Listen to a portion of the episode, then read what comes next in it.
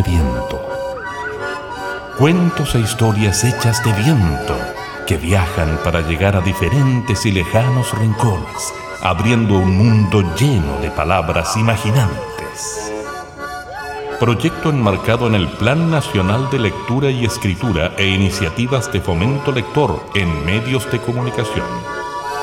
Financiado por Fondos Cultura Convocatoria 2020 del Ministerio de las Culturas, las Artes y el Patrimonio.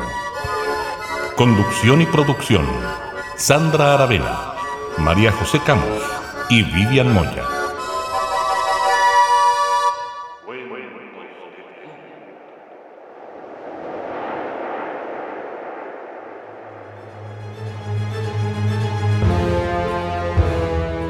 Los siniestros.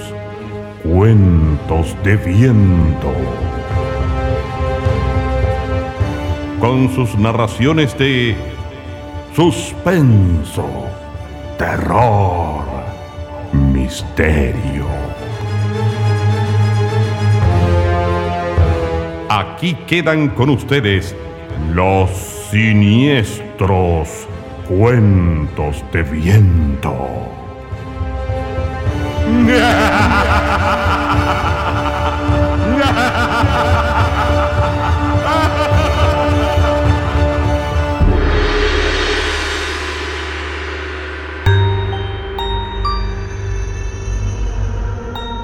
Este programa número 13 se inicia con un homenaje al mítico Dr. Mortis.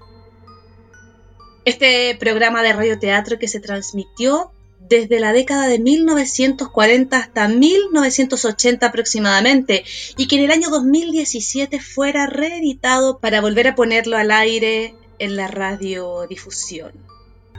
El Dr. Mortis es el personaje central de un universo creado por Marino y que se enmarca en los géneros del terror, el suspenso, el misterio, el género policial y algo de la ciencia ficción.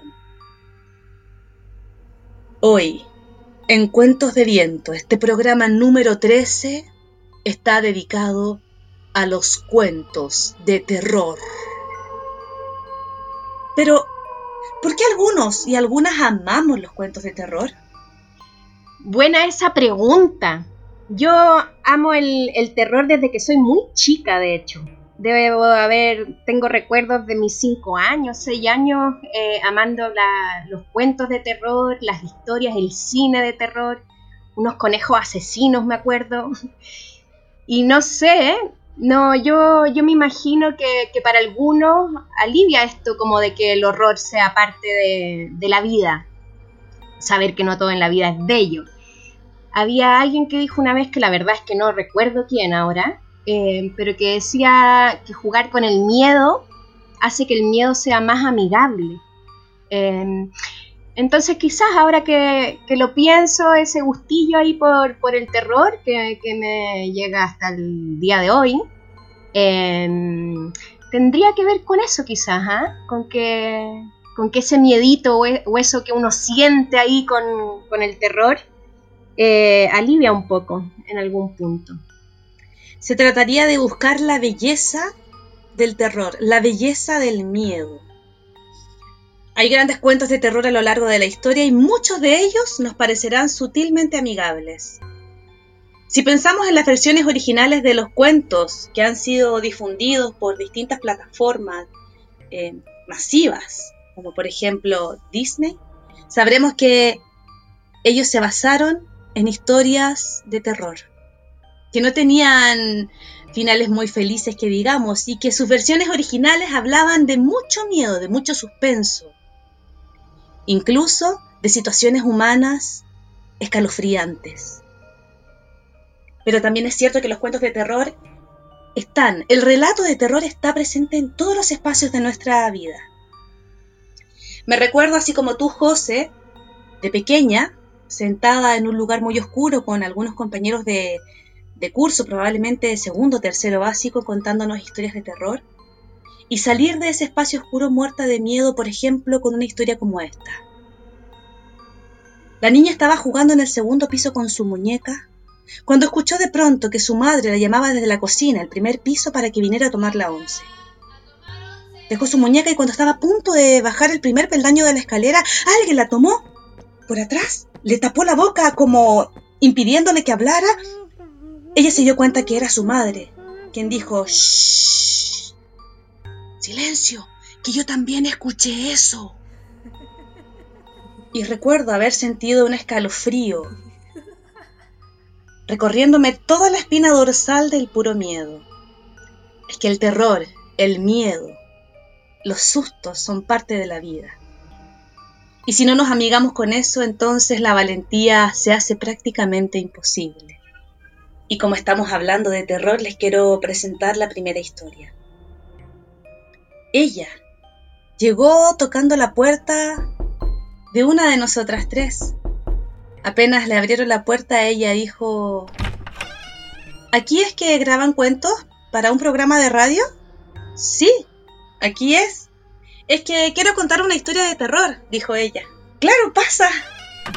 Y ella, Gabriela, que por su propia voluntad llegó a contarnos una historia de terror, es quien inicia este programa. Con su historia, El Lobo Camuflado.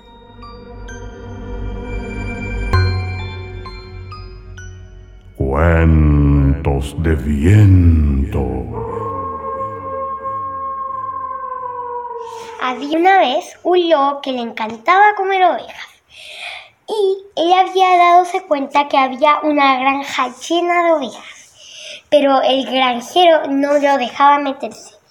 Hasta que él, ya que comía muchas ovejas y guardaba el pelaje porque le daba asco, se camufló de las ovejas. Entonces ahí cuando se camufló, él tenía contado las ovejas que eran 18. Entonces decía que había una de más y justo iba a sacrificar a uno, pero él no sabía cuál era. Y justo iba a sacrificar el lobo. ¿Por qué? Porque tenía la cola harta grande y ellas solo tienen como un rabito. Entonces cuando lo iba a sacrificar, el lobo salió corriendo, corriendo a esconderse en la casa de la caperucita. Y la caperucita dijo, no, no te voy a ayudar por tus actitudes. Entonces se fue y justo cuando lo iban a sacrificar, Em, llegó la caperucita de la abuela a decirle que fue un malentendido y todo eso. Y entonces el lobo empezó a cambiar, a cambiar y entonces cada vez le iban dando ovejas, pero las que ya estaban feas, las que nadie las quería.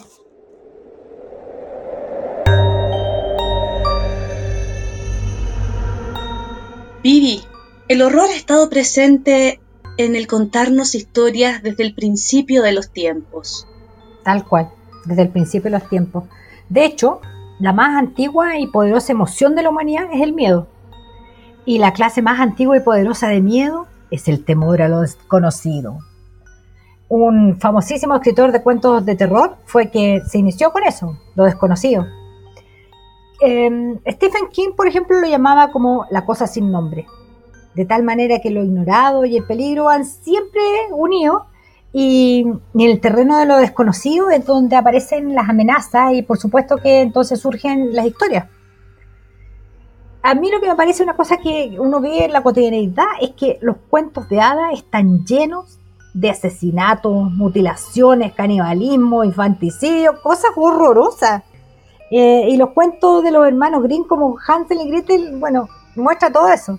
Cuando la mujer vieja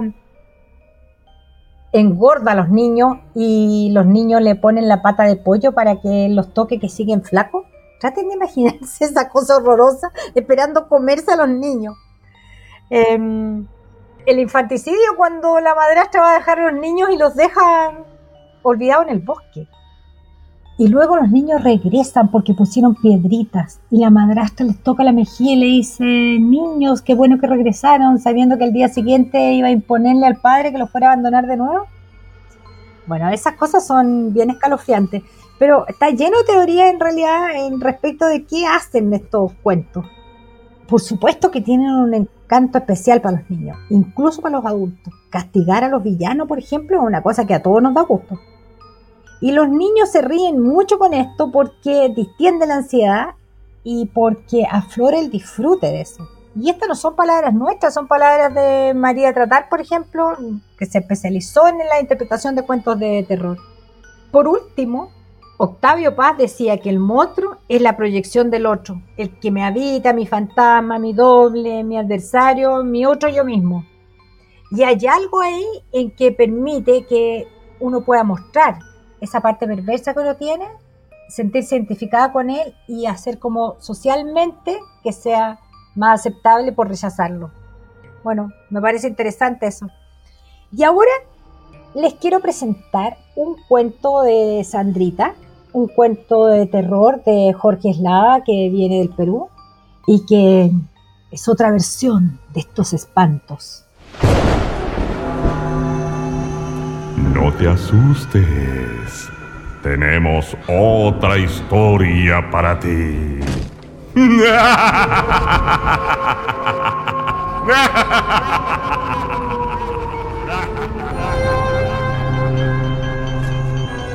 Doctor Dragman era un científico loco, de esos locos de verdad. Tenía un laboratorio enorme, largo, oscuro, húmedo, frío, hediondo, escalofriante. Su laboratorio estaba ubicado justo debajo del cementerio de la ciudad. Y esa ubicación no era para nada casual, respondía a su necesidad, es que él quería resucitar a los muertos. Entonces cada noche el doctor Dragman hacía un hoyo entre su laboratorio y el cementerio, profanaba alguna de las tumbas, robaba alguno de los cuerpos y lo traía de vuelta a su laboratorio para practicar los más escalofriantes y asquerosos experimentos. En el laboratorio del doctor Dragman había exactamente 132.428 momias o muertos, más bien mm, muertos convertidos en momia Estaban casi todos semidesnudos en ropa interior, puestos uno al ladito del otro ordenados por la fecha de defunción. 1890, 1891, 1899, 1900 y en fin. Además tenía estantes con esas cosas que tienen los científicos. Frascos con líquidos, con olores espantosos. Frascos con cosas adentro también muy espantosas tubos de ensayo, frascos de vidrio, líquidos que van y que vienen, y una jeringa que podría perfectamente haber servido para un mamut, pero él las usaba con sus momias. Era espantoso el laboratorio. Era tan tan escalofriante que las momias allá abajo se seguían muriendo. O sea, ya estaban muertas, pero se seguían muriendo de frío, de desolación, de oscuridad, de humedad. Doctor Dragman no veía la luz del día.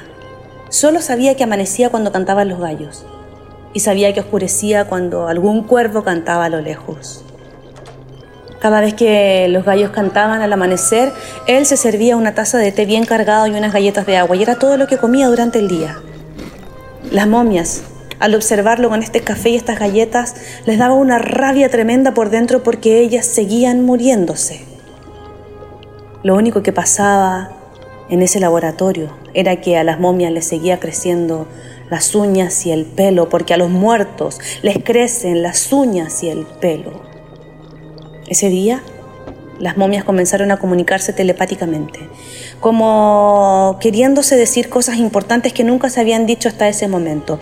Mientras doctor Dragman llenaba jeringas con algunos líquidos insospechados y raríficos, ellas comenzaron a decirse, ¿para quién irá ahora esa jeringa? Esa jeringa es tan dolorosa. No quiero más, no queremos más. Estamos cansadas de seguir muriendo Estamos cansadas de seguir en este lugar. Este lugar ni siquiera es para los muertos. Y sin quererlo, urdieron un plan. Huirían esa misma noche del laboratorio del doctor Dragman, cansadas, hastiadas de seguir muriendo todo el tiempo. Sería sencillo.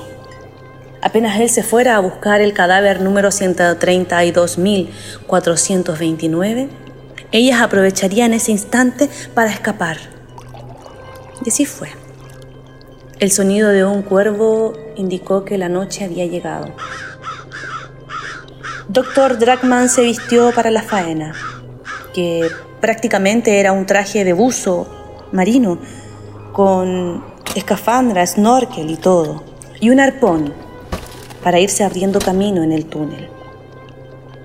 Apenas desaparecieron las gualetas del traje del Dr. Dragman, las momias abrieron sus ojos y decididas comenzaron a salir. Buscaban aquellos túneles antiguos que habían quedado mal cerrados y con sus uñas largas y fuertes comenzaron a raspar hasta que lograron ver aquella noche la libertad. Y salieron una tras otra. Primero las más jóvenes, las que habían muerto hace menos tiempo porque estaban menos muertas y algo de energía les quedaba para poder huir.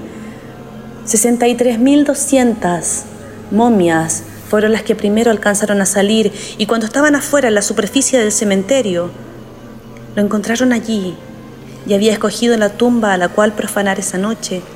La estaba abriendo y cuando estaba a punto de sacar ese cadáver y llevárselo al laboratorio, una de las momias hizo un ruido sutil, pero espeluznante. Doctor Dragman activó sus alertas del espanto. El corazón comenzó a latirle muy rápido, comenzó a sudar frío, y eso que él no creía ni en historias de fantasmas ni de muertos vivientes. Agudizó su mirada y comenzó a mirar. Pero no veía nada, porque las momias se habían escondido detrás de los árboles.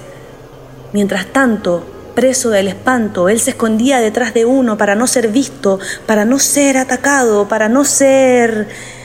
Y unas momias por detrás de él volvieron a tapar la tumba que él recién había abierto.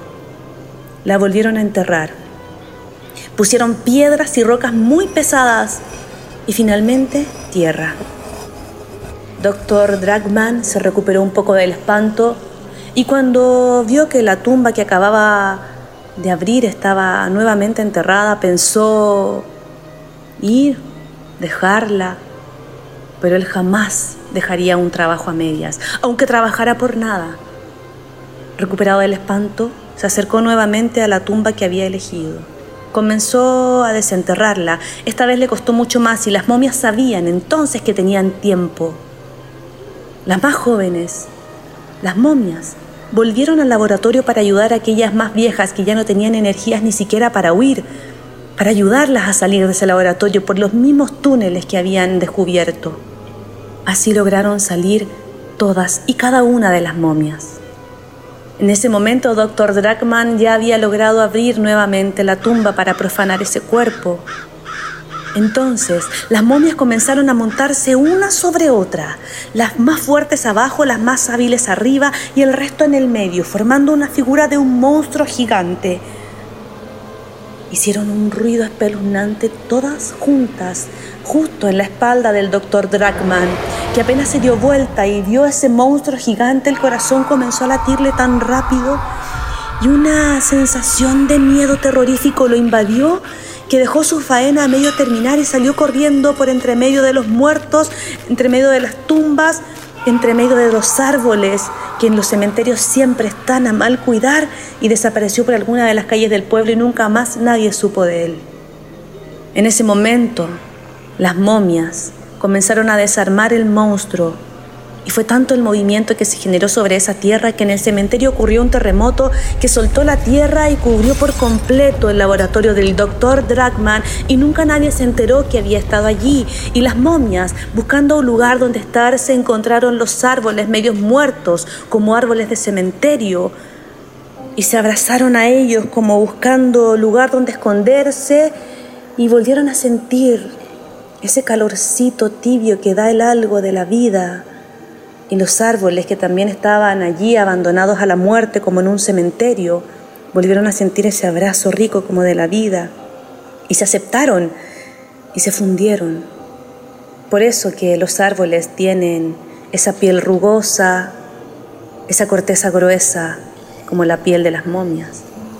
Y es por eso que ese y muchos árboles a veces les crece un poco de pelo porque a los muertos nunca deja de crecerles el cabello.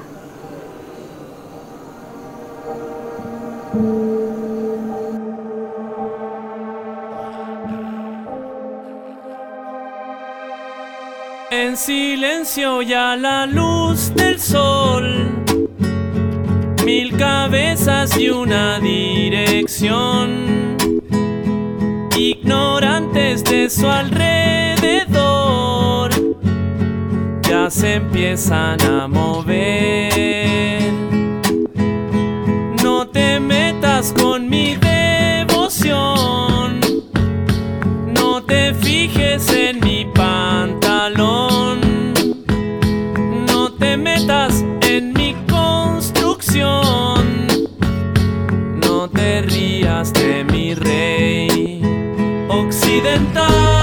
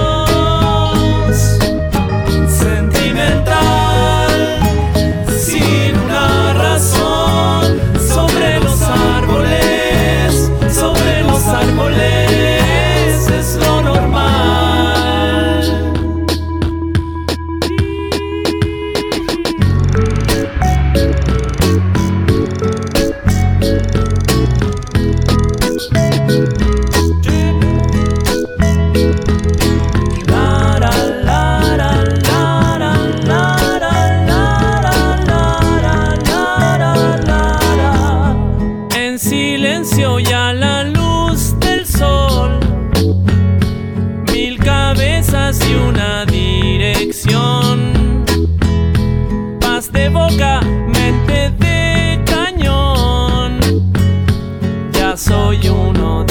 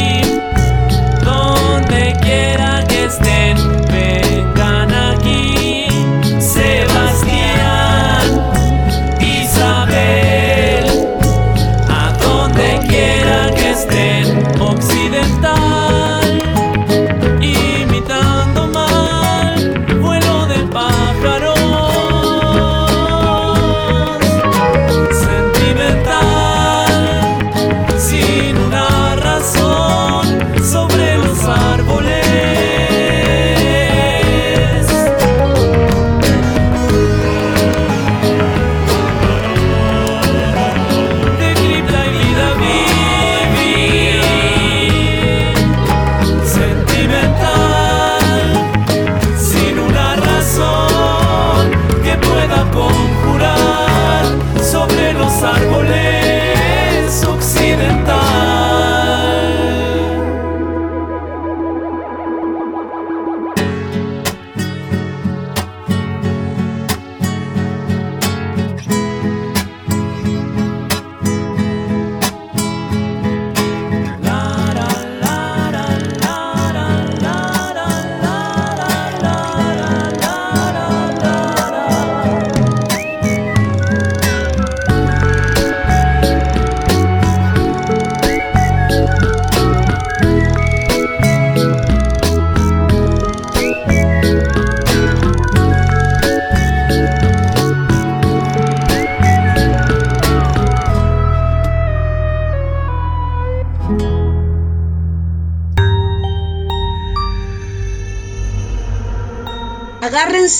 lo que puedan. Del tuto, del osito de peluche, de la mamá, del papá, de la frazada que tiene ese olor que conforta. Porque no sé si esta noche podremos dormir tranquilas y tranquilos. Escuchábamos en la música a Pedro Piedra, con su canción occidental del álbum Cripta y Vida. Pedro Piedra se llama Pedro Subercasó García de la Huerta. Nació en la comuna de San Bernardo, es un músico y compositor chileno. En su carrera como solista eh, ha creado canciones que tienen que ver mucho con la idiosincrasia de nuestro país, pero además les cuento que se desempeñó como baterista de la banda 31 Minutos y del mítico Jorge González. Amigas, amigos, este es el programa número 13. El programa número 13 que es el número mágico del terror. Como los viernes 13, es que hoy día es ese día. Les queremos regalar otra historia llena de espanto. Este cuento se llama El Sendero de Piedra. Es de Felipe Toro, un joven escritor fanático del terror, fanático de la historia de Chile y de la historia del mundo. Es autista, ama leer y sacó ya su primer libro en enero de 2020, titulado Cuentos cortos de terror. que fue confeccionado por el diario de la prensa austral, porque esta historia nos llega desde el sur. El sueño de Felipe es llegar a ser un gran escritor.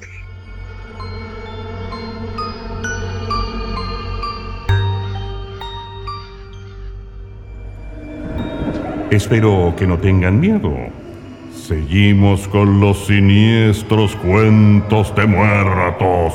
Eh, perdón, cuentos de viento.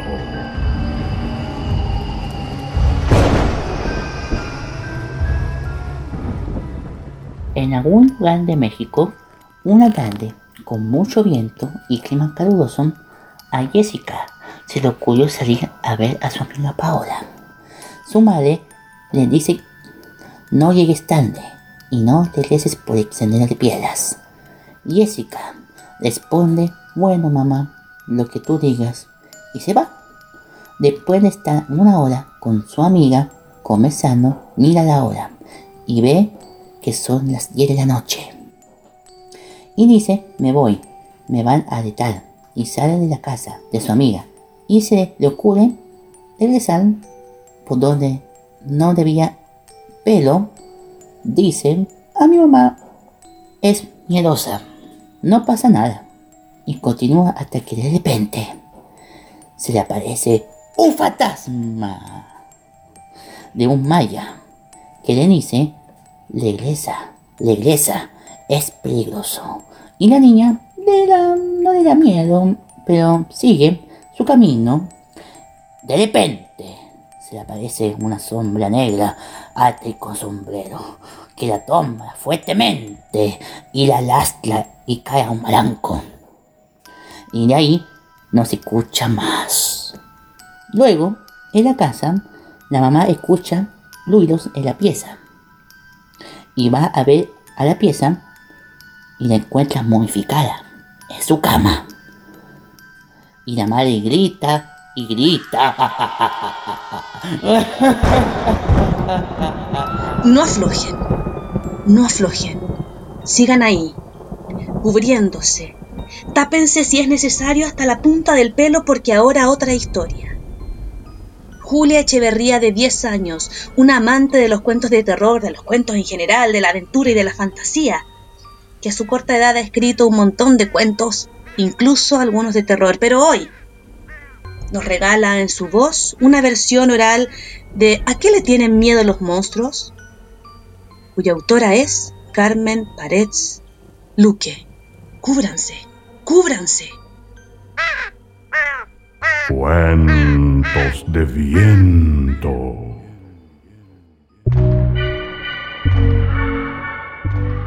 Los monstruos tienen miedo. Sí, son grandes y feos. Les huele la boca mal. Y tienen un aliento feroz. Pero os contaré un secreto. Que ellos guardan feroz, ferozmente. Y no quieren que se descubra. En el fondo, en el fondo, los monstruos también tienen miedo.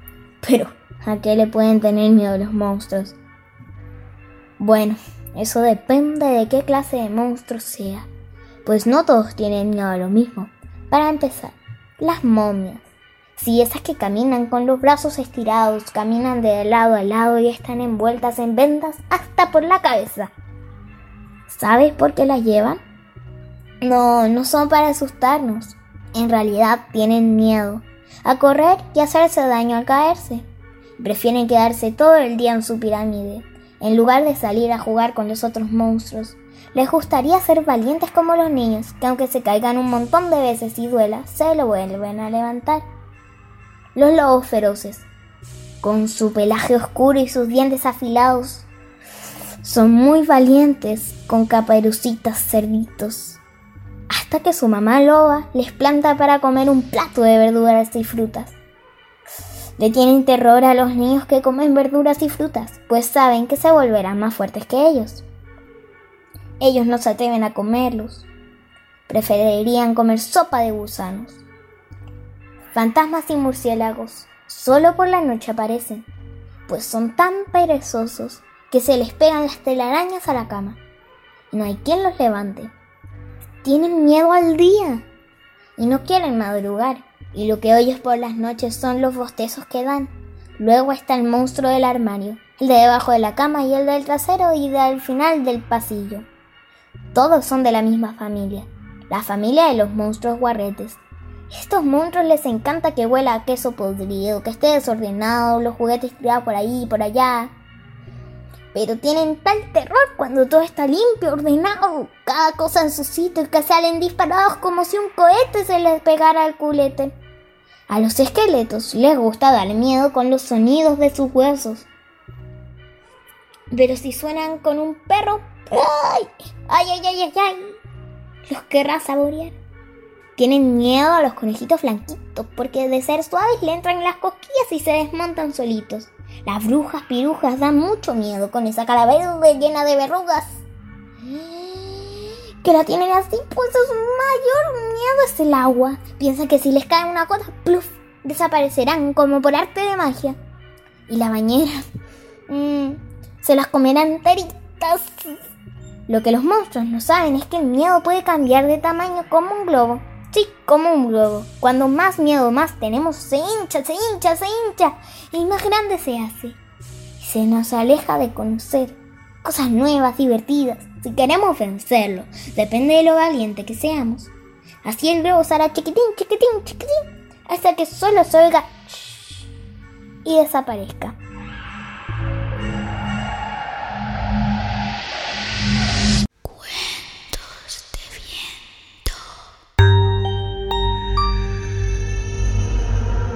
Qué difícil es despedirse cuando estamos juntitos, se siente que el miedo es un poco más pequeño, pero tenemos que llegar al final de este programa. Les quiero recordar que nos pueden escuchar siempre en nuestro canal de YouTube, en nuestras páginas de Facebook, todo en Cuentos de Viento, SoundCloud, Evox y Spotify. También nos encuentran como Cuentos de Viento. Este programa de terror también está siendo emitido por Radio Cámara de Diputados a través de www.radiocámara.cl y sus 80 radios comunitarias asociadas. José, ¿cómo te gustaría despedirte en este programa? Desde el escalofrío que siento me gustaría despedirme con un microcuento. Dice así. Horror. El monstruo que se erguía delante de él era la criatura más repulsiva pero no fue eso lo que lo invadió de un indescriptible horror, sino el descubrir que se hallaba frente a un espejo. ¡Wow! ¿Vivi? Yo les voy a decir que preparando este programa decidí releer a Dal con los cuentos en versos para niños perversos. Mientras Blancanieves o Leo estábamos todos bien, pero cuando los tres osos se zamparon a recitos de oro, ahí quedé muda. Ni cama, ni cereales, nunca más. Yo solo espero que puedan dormir bien esta noche. Gracias Vivi, gracias José, gracias a Nelson Golot en la técnica y edición de este programa. Espero que esta noche sueñen con alguna historia de terror para que mañana nos la cuenten y nos la envíen a cuentosdeviento.gmail.com. Nos encontramos, vivos o fantasmas, el próximo viernes. O quizás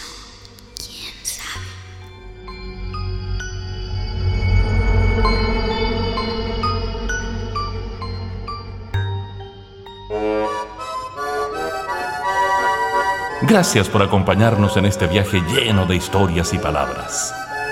Esperamos que los cuentos de viento encuentren las rutas precisas para poder llegar a ti y así abrir un mundo lleno de palabras mágicas e imaginantes.